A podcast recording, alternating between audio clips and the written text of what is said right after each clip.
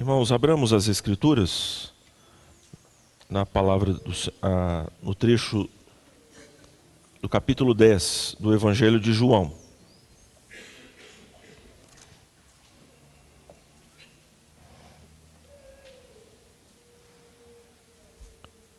Nós vamos ler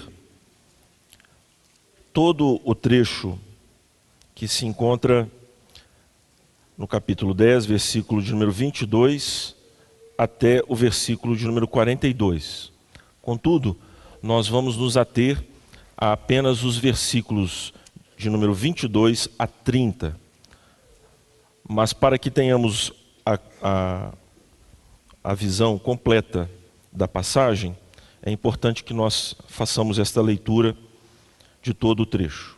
Eu vou ler, peço aos irmãos desculpas, a minha voz não está muito boa. Mas também peço atenção aos queridos. Diz assim a palavra eterna. Celebrava-se a festa da dedicação em Jerusalém, era inverno, e Jesus estava no templo caminhando pelo pórtico de Salomão. Os judeus reuniram-se ao redor dele e perguntaram: Até quando nos deixará em suspense? Se é você o Cristo, diga-nos abertamente. Jesus respondeu: Eu já lhes disse, mas vocês não creem. As obras que eu realizo em nome de meu Pai falam por mim, mas vocês não creem porque não são minhas ovelhas. As minhas ovelhas ouvem a minha voz, eu as conheço e elas me seguem. Eu lhes dou a vida eterna e elas jamais perecerão ninguém as poderá arrancar da minha mão. Meu Pai, que as deu para mim, é maior do que todos, ninguém as pode arrancar da mão de meu Pai. Eu e o Pai somos um. Novamente os judeus pegaram pedras para apedrejá-lo, mas Jesus lhes disse: Eu lhes mostrei muitas boas obras da parte do Pai, por qual delas vocês querem me apedrejar? Responderam os judeus: não vamos apedrejá-lo por nenhuma boa obra, mas pela blasfêmia, porque você é um simples homem e se apresenta como Deus. Jesus lhes respondeu: Não está escrito na lei de vocês? Eu disse: Vocês são deuses? Se ele chamou deuses àqueles a quem veio a palavra de Deus, e a Escritura não pode ser anulada, que dizer a respeito daquele a quem o Pai santificou e enviou ao mundo? Então, por que vocês me acusam de blasfêmia? Porque eu disse, sou filho de Deus? Se eu não realizo as obras do meu Pai, não creiam em mim. Mas se as realizo, mesmo que não creiam em mim, creiam nas obras, para que possam saber e entender que o Pai está em mim e eu no Pai. Outra vez tentaram prendê-lo, mas ele se livrou das mãos deles. Então Jesus atravessou novamente o Jordão e foi para o lugar onde João batizava nos primeiros dias do seu ministério. Ali ficou e muita gente foi até onde ele estava, dizendo: Embora João nunca tenha realizado um sinal milagroso, tudo o que ele disse a respeito deste homem era verdade. E ali muitos creram em Jesus. Curvemos a nossa fronte e vamos ainda mais uma vez buscar a presença do Senhor e do seu Espírito para compreendermos a bendita palavra. Senhor amado, nós nos curvamos diante da tua palavra nesta manhã e nós temos a exata compreensão a partir da própria Escritura de que nós não somos capazes por nós mesmos de compreendê-la e muito menos de praticá-la, visto que há em nós ainda aqueles resquícios, a dureza do coração muito própria daqueles que estão na condição na qual nós ainda nos encontramos. Aguardamos a adoção de filhos no dia em que seremos glorificados, para que, de fato, ó Deus, nós sejamos introduzidos em uma vida onde a cada palavra tua nós entenderemos o que o Senhor quer exatamente dizer. E o Senhor ainda nos mostrará outros tantos e gloriosos ensinamentos para o nosso deleite, para a nossa alegria e satisfação. Mas até lá, ó Deus, nós carecemos de que o teu espírito aqui nos proteja, nos guarde quanto à insensatez do nosso coração, a fim de que discernamos, ó Deus, o teu querer e coloquemos ele em prática, que tenha efeito sobre nós a tua palavra, que a tua obra eficaz cumpra aquilo que o Senhor mesmo designou como propósito para a tua palavra e frutifique em nossa vida e nós sejamos estabelecidos como um povo valente, um povo que ama a Ti e a Tua palavra. Quanto a mim, ó Deus, me dá graça, eu rogo a Ti pela minha voz, a fim de que os meus irmãos sejam edificados na fé santíssima a partir da exposição das Escrituras. A mim que sou limitado em todos os sentidos, conceda-me poder para que os irmãos venham a divisar não a sabedoria de um homem, mas, sobretudo, ó Deus, a sabedoria de Cristo, por meio do Teu Santo Espírito a nós concedido, para que a Tua palavra ela encontre guarida em nosso coração e frutifique. Assim oramos confiadamente no nome de Cristo Jesus, o nosso profeta. Amém.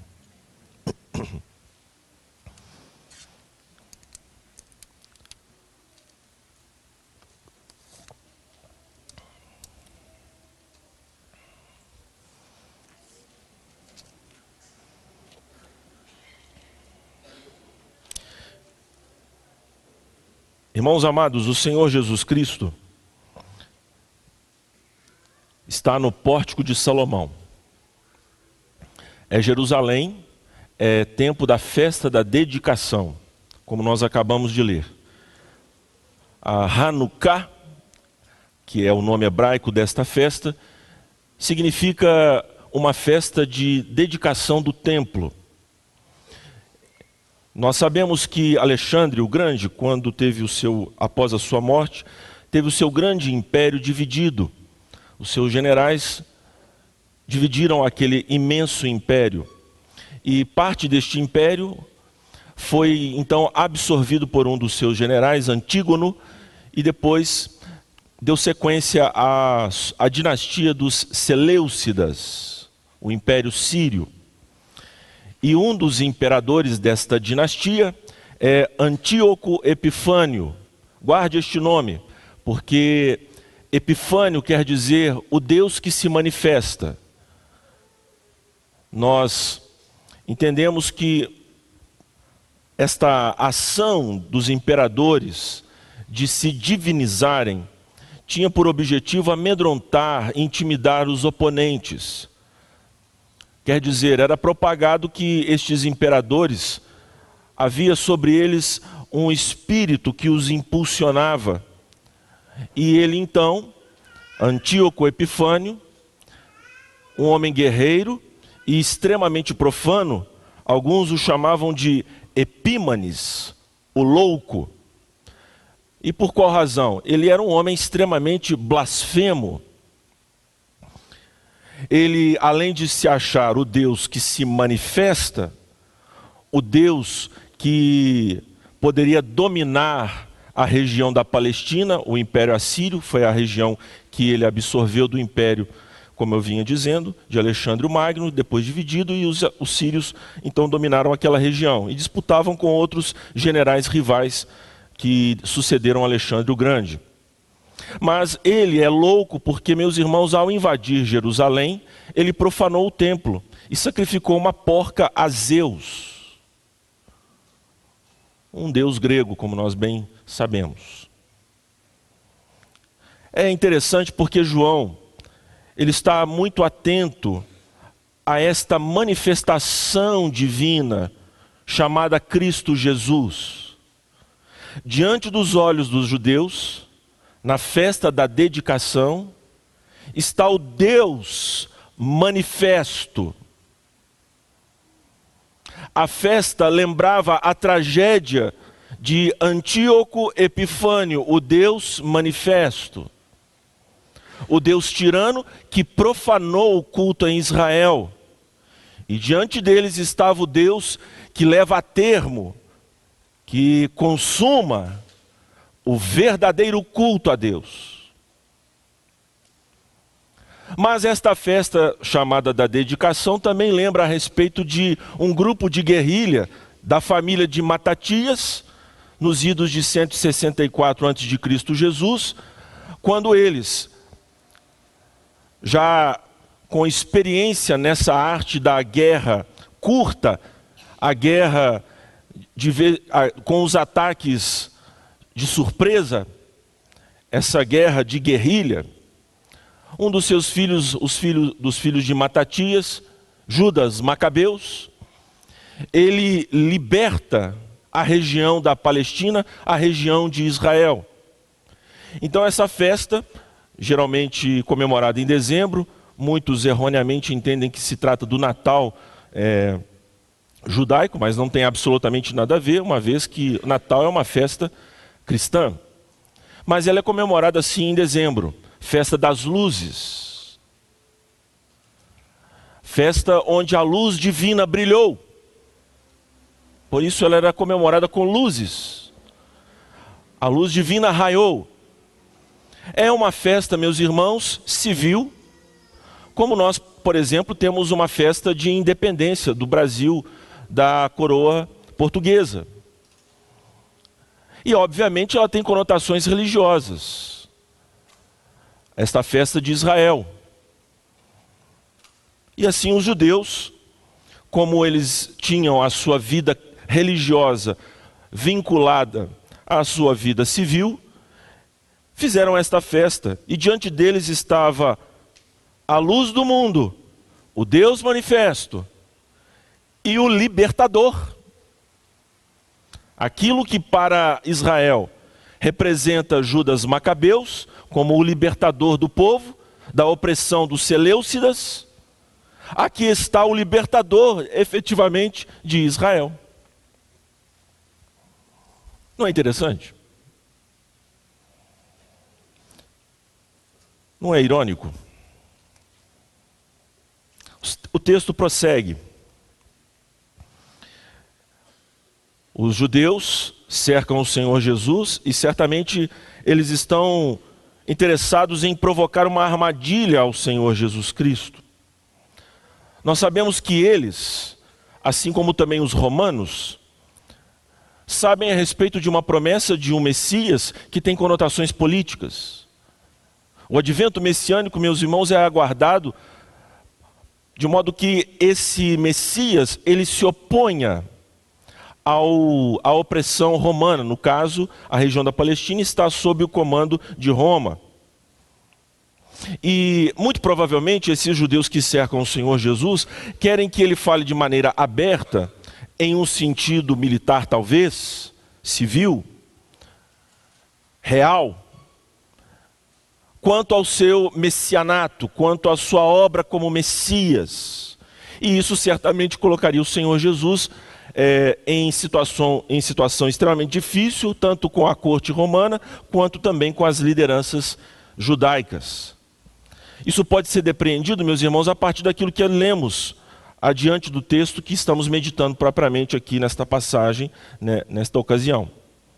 Eles estão provocando uma armadilha com o Senhor Jesus, querendo levá-lo. Nós sabemos que esta, este é o ritmo agora do Evangelho de João. Flagrantemente, o Senhor Jesus está em luta, em oposição a esses homens maus, líderes de Israel e não apenas a liderança, mas também parte do povo. O Senhor Jesus é pedra de tropeço, rocha de escândalo. Uns dizem que ele engana o povo, outros dizem que não, ele é de fato o que diz ser. E essa controvérsia ela se avoluma e nós vamos cada vez mais observando a fúria do povo contra o nosso redentor. E eles estão, então eles perguntam: até quando nos deixará em suspense? Irmãos, eu não sei você, mas a, a minha percepção das mulheres tem a ver exatamente com esta curiosidade. Se eu desejo provocar a minha esposa, é dizer a ela aquilo que eu não posso dizer claramente. Mas não é só as mulheres que são assim, não é verdade, meus irmãos? Na maioria das vezes nós somos futriqueiros. nós gostamos de fofocar. Nós gostamos de levar avante notícias, não porque estamos de fato preocupados com as pessoas, mas porque gostamos, né? nos refestelamos na porqueira da fofoca. Esses homens são assim. Eles não estão interessados em Cristo Jesus e quem de fato ele é. Eles estão eles são ardilosos, eles querem então colocar o Senhor Jesus em dificuldades. E o Senhor Jesus sabiamente ele sabe, ele entende o que vai no coração desses homens, e então, a certa altura, o Senhor Jesus diz, respondendo a eles: Jesus respondeu: Eu já lhes disse, mas vocês não creem.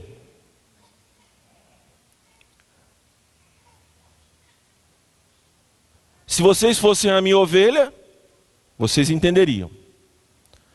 Mas vocês não são as minhas ovelhas, vocês não entendem. As minhas ovelhas entenderiam quem eu sou, de onde eu venho e qual é a minha obra. O Senhor Jesus, então, irmãos, vai produzir uma resposta muito maravilhosa.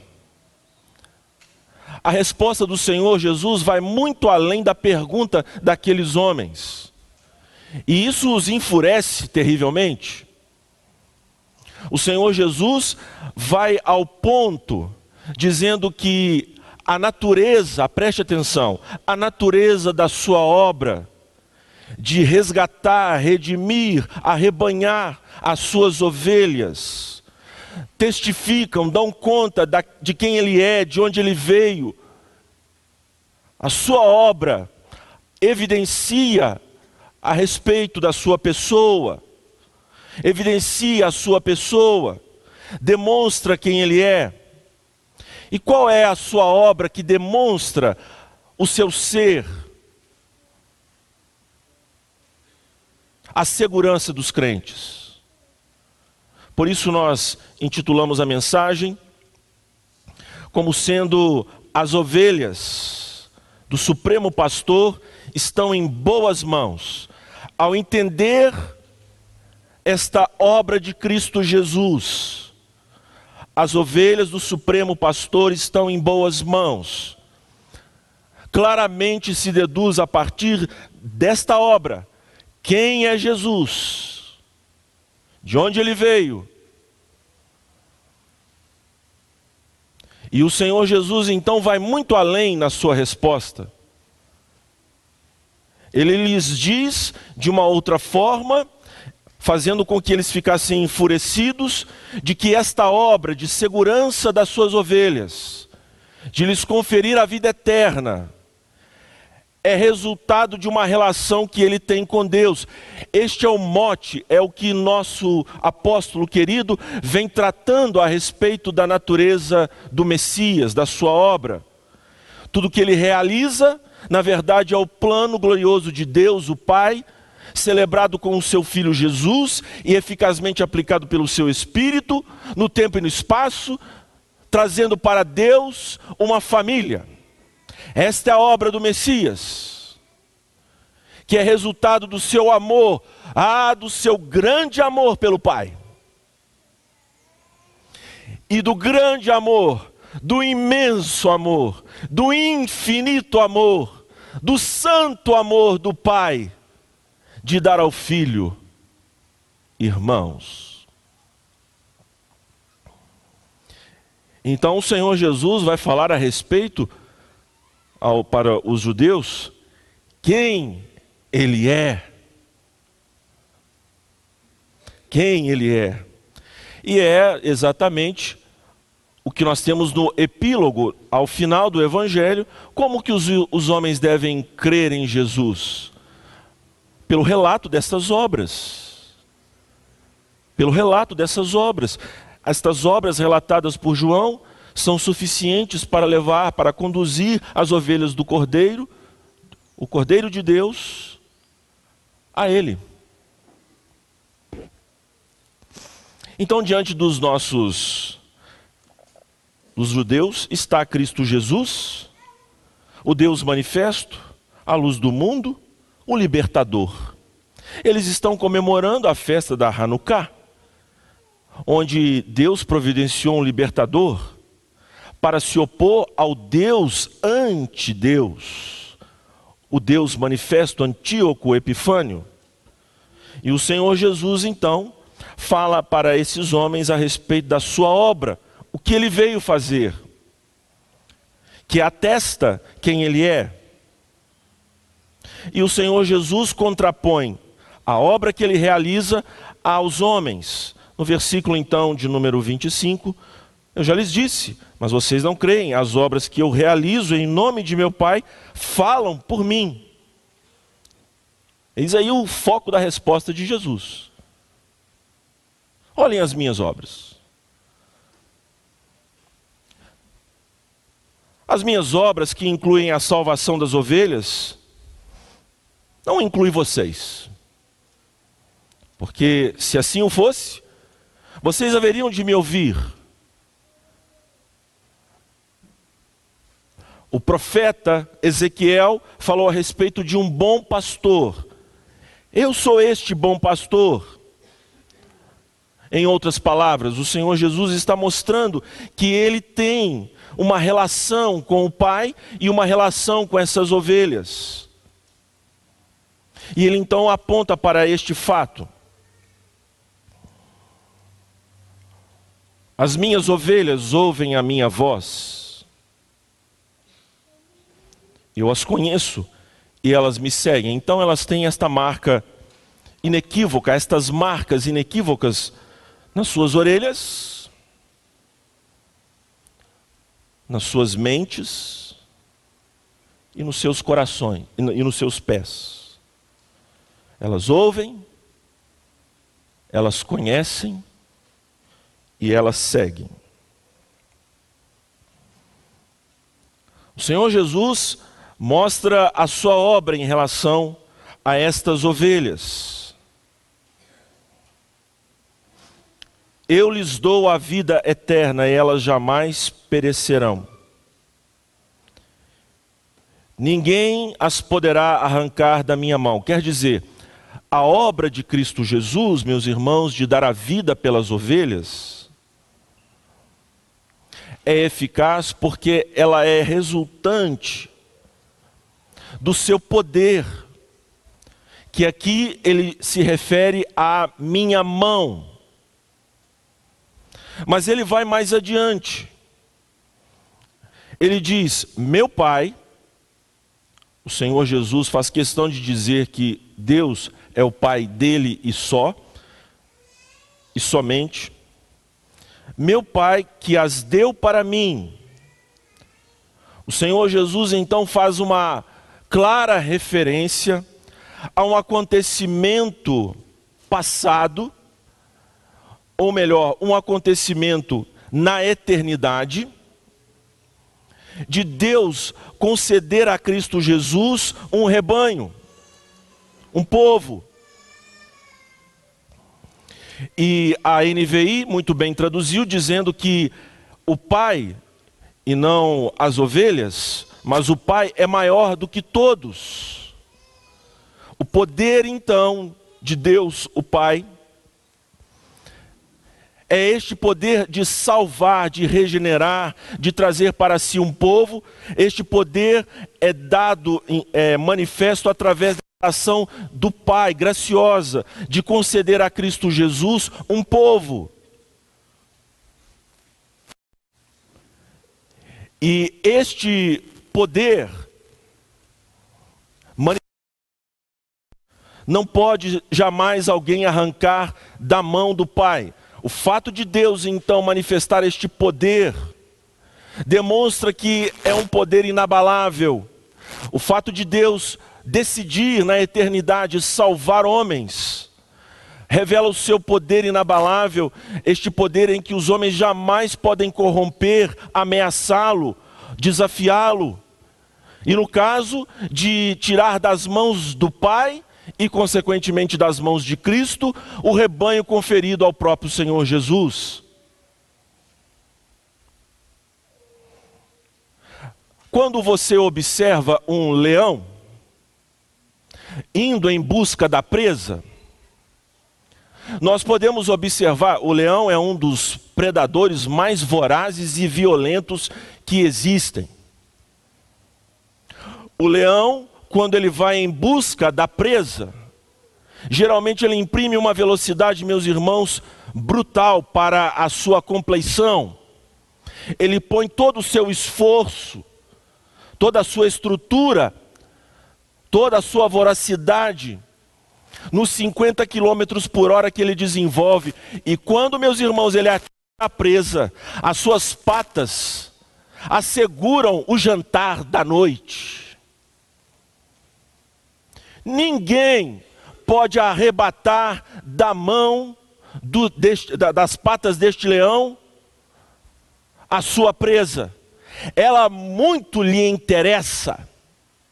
Pois bem, a palavra arrancar que em outras traduções aparece arrebatar, nos remete a exatamente esta ação predadora. Obviamente que no caso aqui, está se referindo à ação de Deus em Cristo Jesus de salvar o seu povo. Não é maravilhoso? Nós sabemos que o poder de Cristo Jesus, o poder de Deus, o Pai, é um poder inabalável neste sentido. É de uma eficácia, meus irmãos, em que a presa do leão, mesmo que ela se debata e queira exercer toda a força para escapar daquelas patas poderosas, ela não conseguirá. O Senhor Jesus Cristo está demonstrando que a natureza da sua obra é tão poderosa, tão eficaz, tão inabalável, tão profunda, que ela é comparada a esta ação divina, a esta ação de um predador, vindo ao encontro da presa, se apoderando dela. É, eu peço aos irmãos para ir comigo até Êxodo capítulo de número 13. O Senhor Deus está prestes a libertar o povo de Israel. Nós sabemos que a transposição do povo de Israel do Egito rumo à terra prometida é uma tipologia das ações salvíficas de Deus, de transportar a igreja das trevas para a maravilhosa luz do amor de Deus em Cristo Jesus. O capítulo 13 Deus ordena que o povo consagre primogênitos a Deus, o Pai.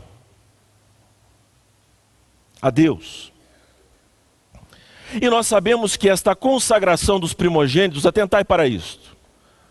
Os primogênitos apontam também para Cristo Jesus. Deus não poupou o seu próprio filho, antes o entregou por nós. Este rito da consagração dos primogênitos mostra que, assim como Deus separou aquilo que de melhor havia da sua parte, o filho do seu amor deveria ser representado e tipificado pelo povo de Israel através da consagração dos primogênitos.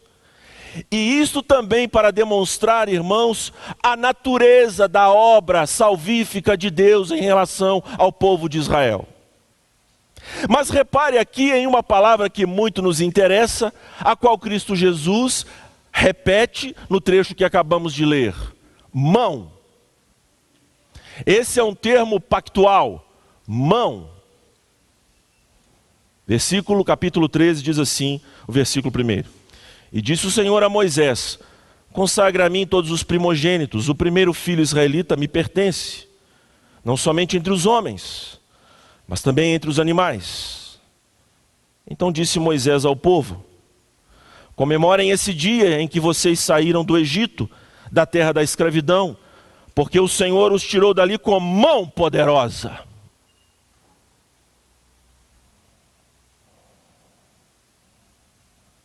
Versículo 11: Depois que o Senhor os fizer entrar na terra dos cananeus e entregá-la a vocês, como jurou a vocês e aos seus antepassados, separem para o Senhor o primeiro nascido de todo o ventre.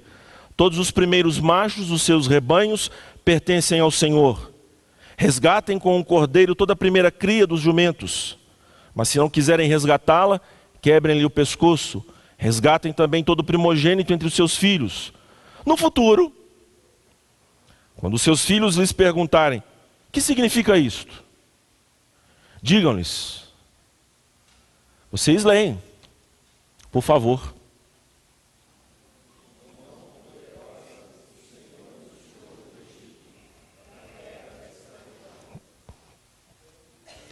Ficou claro para os israelitas, meus irmãos, pelo menos para aqueles que estão inclusos no número dos eleitos de Deus, de que o resgate proporcionado pelo Senhor do Egito foi a prova, a evidência clara da mão poderosa do Senhor.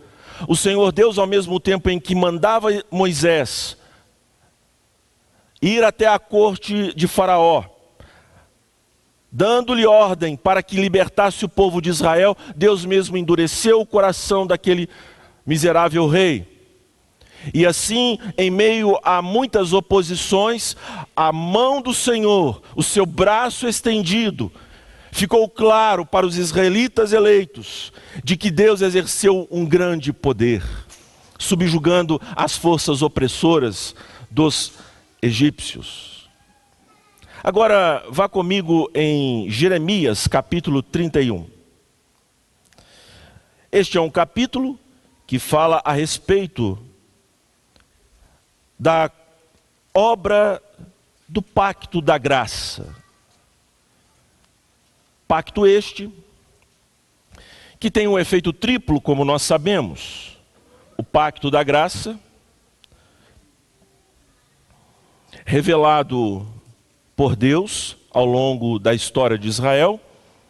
Aqui no caso, Deus, por sua graça e amor, para salvar aqueles que são seus, para apontar a, a obra de Cristo Jesus, ele os traz de volta do exílio babilônico. Aponta então desta forma uma obra de resgate para a obra de Cristo Jesus a ser é, na, plenitude do tempo revelada. E aponta também, obviamente, para esta obra gloriosa em que Deus vai nos levar para novo, os novos céus e a nova terra. E veja então como o profeta se refere a esta obra de salvação, que guarda, obviamente, semelhança com a obra da redenção realizada no Egito. Ela espelha ao mesmo tempo a obra do Egito e a obra de Cristo. Veja como Deus se refere a esta obra no capítulo 31, versículo 11: O Senhor resgatou Jacó e o libertou das mãos do que é mais forte do que ele. Eles virão e cantarão de alegria nos altos de Sião, ficarão radiantes de alegria pelos muitos bens dados pelo Senhor. O cereal, o vinho novo, o azeite puro, as crias das ovelhas e das vacas. Serão como um jardim bem regado e não mais se entristecerão entre as moças dançarão de alegria, como também os jovens e os velhos. Transformarei o lamento deles em júbilo, eu lhes darei consolo e alegria, em vez de tristeza. Satisfarei os sacerdotes com fartura, e o meu povo será saciado pela minha bondade, declara o Senhor.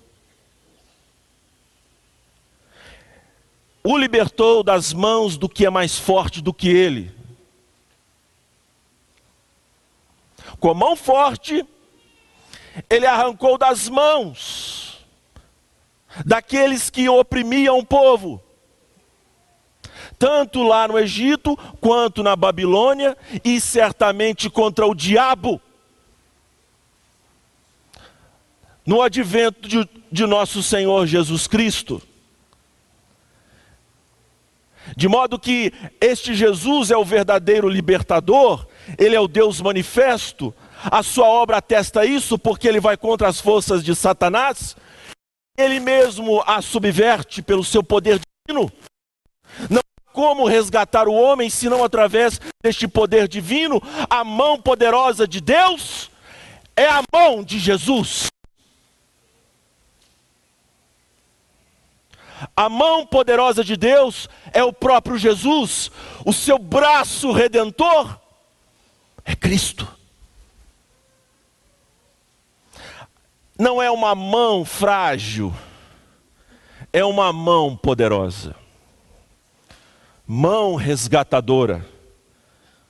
São as mãos que formaram Adão, são as mãos que formam o novo homem.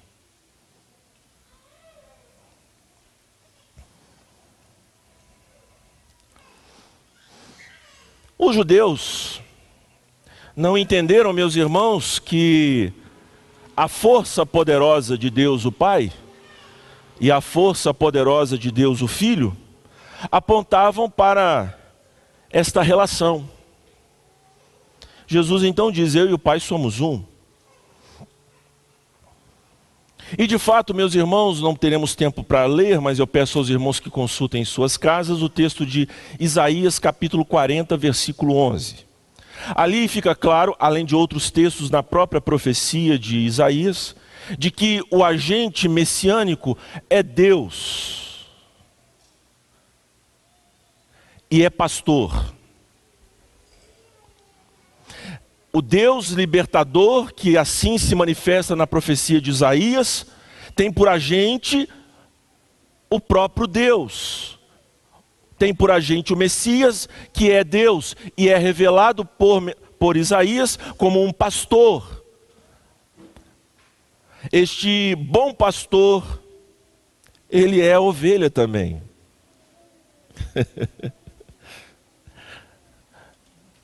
Deus é tremendo, não é, irmãos? O pastor é ovelha, ovelha muda, entregue aos tosquiadores. A sua obra poderosa é de dar a vida pelas ovelhas. Jesus diz isto abertamente. Esta obra não pode jamais ser confrontada porque é a obra das obras. Alguém pode dizer assim, meus irmãos?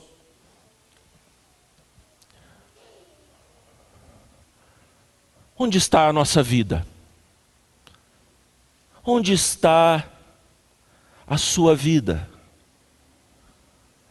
A Bíblia diz que Satanás vive ao nosso derredor como um leão rugindo, buscando a quem possa tragar.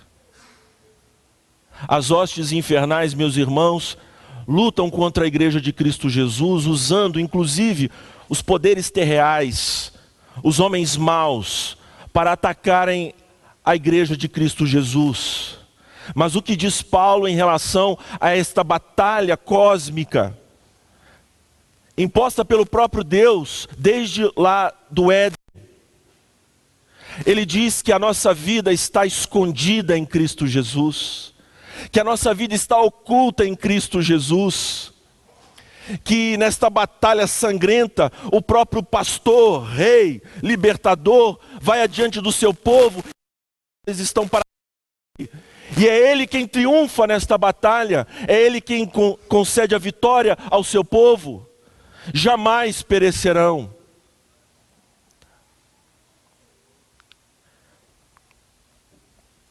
A nossa vida, meus irmãos, está oculta em Cristo, escondida nele. Nenhum poder terreno, nenhum poder infernal pode usurpar aquilo que é de Deus, demonstrado pelo poder da salvação em Cristo, a sua mão poderosa.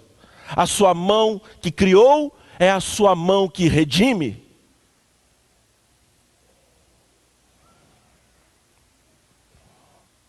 Mas vejam, Atentai para isto.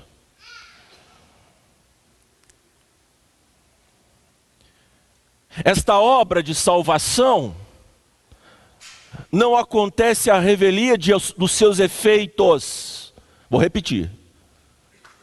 Esta obra de redenção não acontece a revelia dos seus efeitos. Quer dizer, o homem está salvo, acabou e pronto. Não importa o que ele faça, Deus o levará a salvo aos céus. Não, eu ouso dizer que esta obra está condicionada a estes efeitos. Embora a salvação não esteja condicionada ao esforço humano, ela não acontece sem o esforço humano. Porque esse é o efeito pactual da obra eficaz da cruz.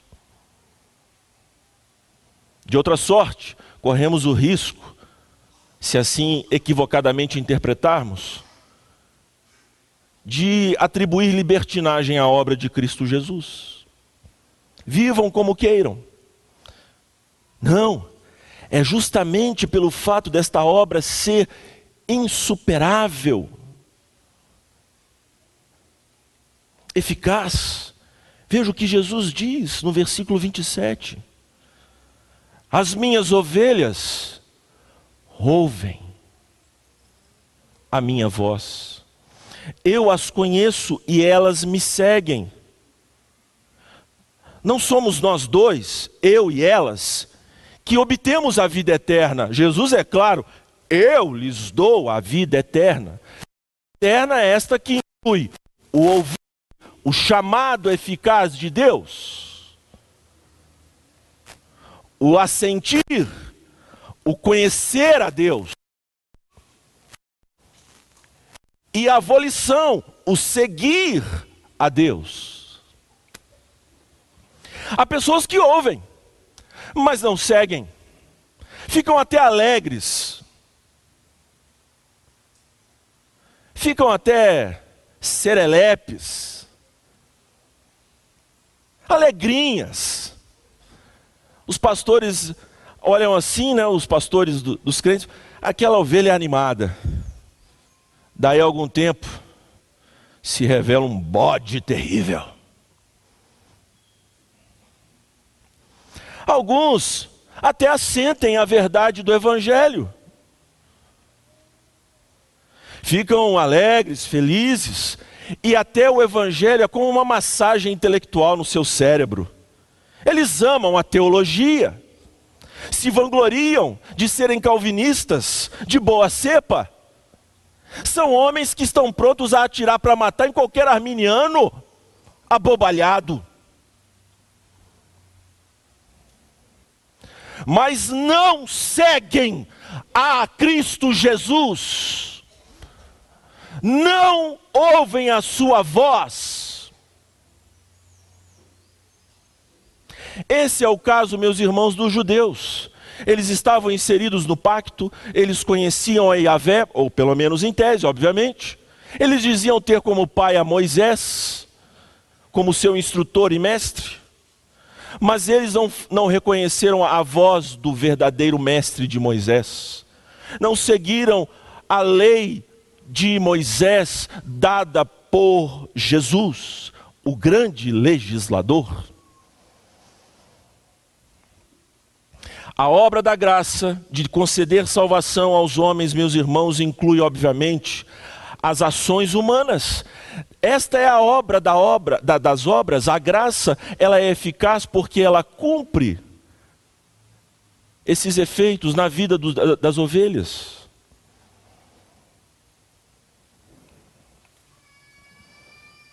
Então, irmãos, veja, ninguém pode arrebatar a mão de Jesus, ninguém pode arrancar da mão do Pai, porque estas ovelhas, meus irmãos, são levadas à perseverança pelo próprio Deus. O Senhor as faz perseverar. Irmãos, para ilustrar este fato, vejamos, por exemplo, Judas e Pedro. Interessante. Você sabe que Judas ressuscitou mortos? Que isso, pastor, é mesmo? É, ele estava todo animadinho lá quando o colégio apostólico saiu para evangelizar em uma das missões dadas por Jesus. Ele até participou da ceia. Ele até era uma pessoa muito escrupulosa. Quando foi derramado aquele, aquele na cabeça de Jesus, uma peça de perfumaria caríssima, ele então ficou triste porque aquilo poderia ser usado, até mesmo de acordo com a doutrina de Cristo Jesus, para abençoar os pobres. Veja, era um socialista, um homem sensível, um homem que até tinha conceitos estéticos baixos, ele não gostava de ritos, isso é frescura.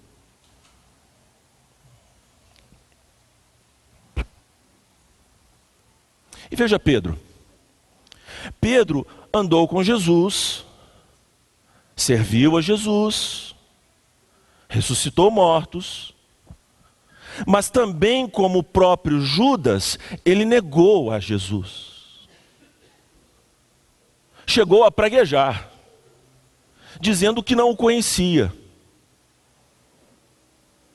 E o Senhor Jesus lhe advertiu quanto à sua imprudência, a sua pretensão, falando a respeito do seu jeito intempestivo, Pedro, Pedro. Satanás me pediu para te peneirar, mas eu roguei por ti para que a tua fé não desfaleça. Tu, quando te converteres, apacenta. Apacenta. Irmãos, a obra salvífica de Cristo Jesus se demonstrou eficaz na vida de Pedro, meus irmãos, levando Pedro ao arrependimento da sua atitude de negar a Cristo Jesus, levando aquele homem à constância de Cristo, resguardando para que a negação que ele fez de Cristo Jesus não chegasse ao ponto da blasfêmia, naquele instante mesmo em que Deus o encontrou. O Senhor, meus irmãos, Ele tem guardado muitas vezes as nossas vidas exatamente desta maneira. Algumas vezes passa, nós cremos que vamos passar do ponto, que chegamos a um ponto que de fato não há expectativa para nós, mas Deus a todo instante, meus irmãos, não nos isenta das consequências terríveis dos nossos pecados. Muitas vezes Ele faz com que este fel amargo, venha até a nossa boca e produza mais perseverança, porque Ele nos ama, Ele nos, Ele nos segura debaixo das patas do leão de Judá, está a sua e a minha vida. Ele lhe tem, você é dele, e ninguém, nem você, Ah, quantas vezes eu quis ir embora, abandonar o meu rei, dizer a ele que não o amava, que não queria servi-lo, e ele foi lá. O esposo ofendido, o esposo manchado, não teve vergonha de atravessar a rua e buscar a sua prostituta, que é alvo do seu amor.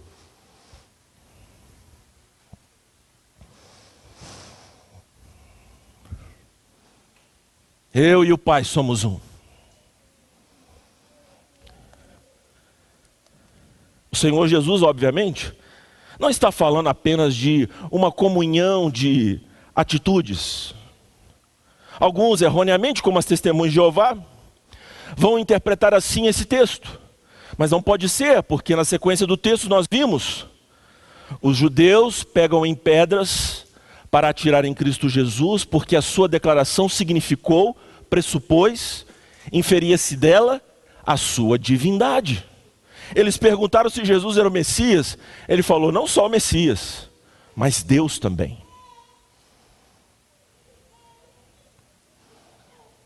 O que Jesus deixou claro para eles foi a sua incredulidade. Amados e queridos irmãos, nós temos motivos de sobra para vir este culto nesta manhã e louvar a Deus, porque mais uma vez neste texto, e se assim é repetido, é porque nós precisamos ouvir mais uma vez que a nossa salvação está em boas mãos. Que mãos amáveis que nos levam a ouvir o Evangelho, a entender o Evangelho e a seguir a Cristo Jesus. Mãos que nos levam à obediência. E quando estamos distraídos, não é o acaso que nos socorre, mas é a mão poderosa, a mão de Cristo Jesus. Esta mão que está assentada à mão direita do Pai.